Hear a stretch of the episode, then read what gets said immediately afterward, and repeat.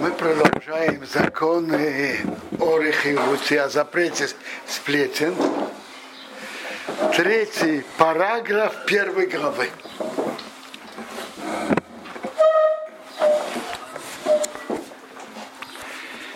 Э, чтобы ты знал. Исурехилут запрет рассказывать сплетни у Афило даже имейна мискав берхирусей рахни сыну блиби алейсе прыни. Даже если он своим рассказом совсем не имеет в виду, чтобы привести, чтобы тот его не любил или ощущал к нему вражду. Даже он не имеет это в виду. Помните, мы учили в законах, э, что есть закон Эйномитковен. И человек не имеет в виду, то в некоторых законах Тора это не запрещено.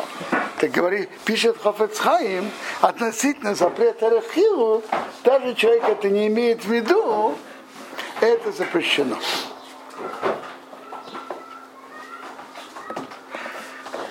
Вафилу даже, им гамрефидайте, כדין סופריני שדיבר אורו ויוסורי המייסה הזה. И даже если тот, кто рассказывает это, считает, что тот человек, про которого он рассказывает, он говорил то-то про тебя и так далее, он, он прав, когда он говорил о тебе критику когда он говорил про, про тебя критику, он прав. Даже если он так считает, но если этот рассказ может привести к вражде между людьми, это, это Тора это запретила. Как он? Хофецхай приводит такой пример. Шешимен Махиах и Рубин, а Маша Дибер Олов и Осалы и не прыни упрыни. Шимен говорит, говорит Рубину, почему ты про меня говорил то-то и то-то. Почему ты мне сделал то-то и то-то? Почему? Ну, Рувен э, идет ему отвечать.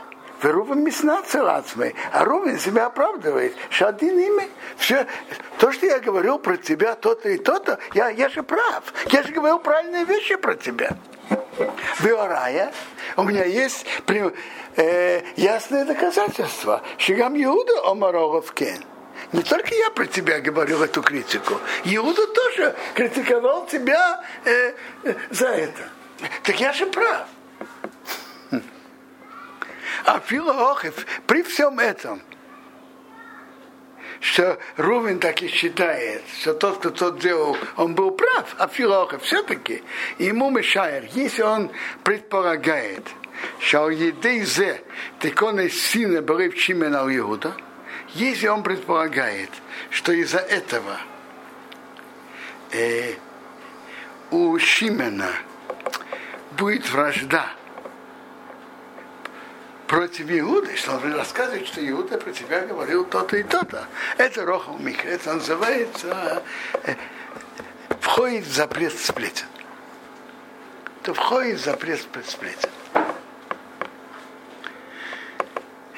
Интересно, Хафецхай внизу приводит интересное доказательство, что даже если человек не имеет в виду э, создать вражду между людьми, все-таки Тора это запретила. Приводит доказательство интересное из Геморы. Гемора раз, обсуждает такую тему. Еврейский суд из трех судей – судил между двумя людьми.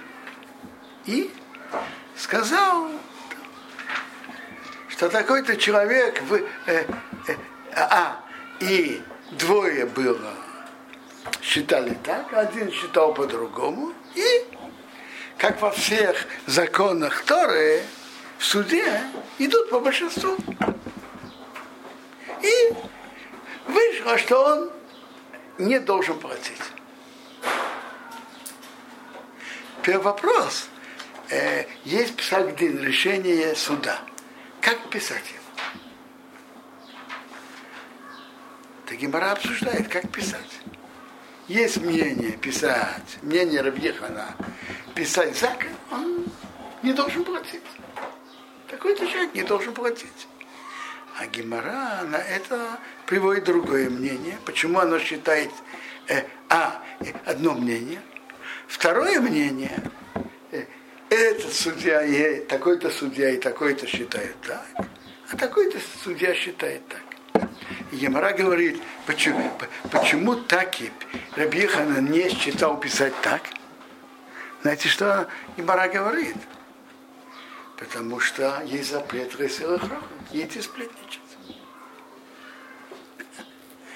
А э, не идти сплетничать. Скажите, когда судьи пишут, э, они имеют в виду вести вражду? Нет, они просто хотят написать решение суда.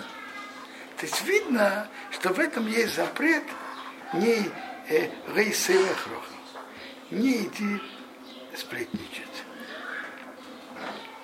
Э, а между прочим, знаете, какой вывод? Вывод третий. Потому что так, писать он чист, это выглядит как неправда. Потому что не по всем мнениям это так.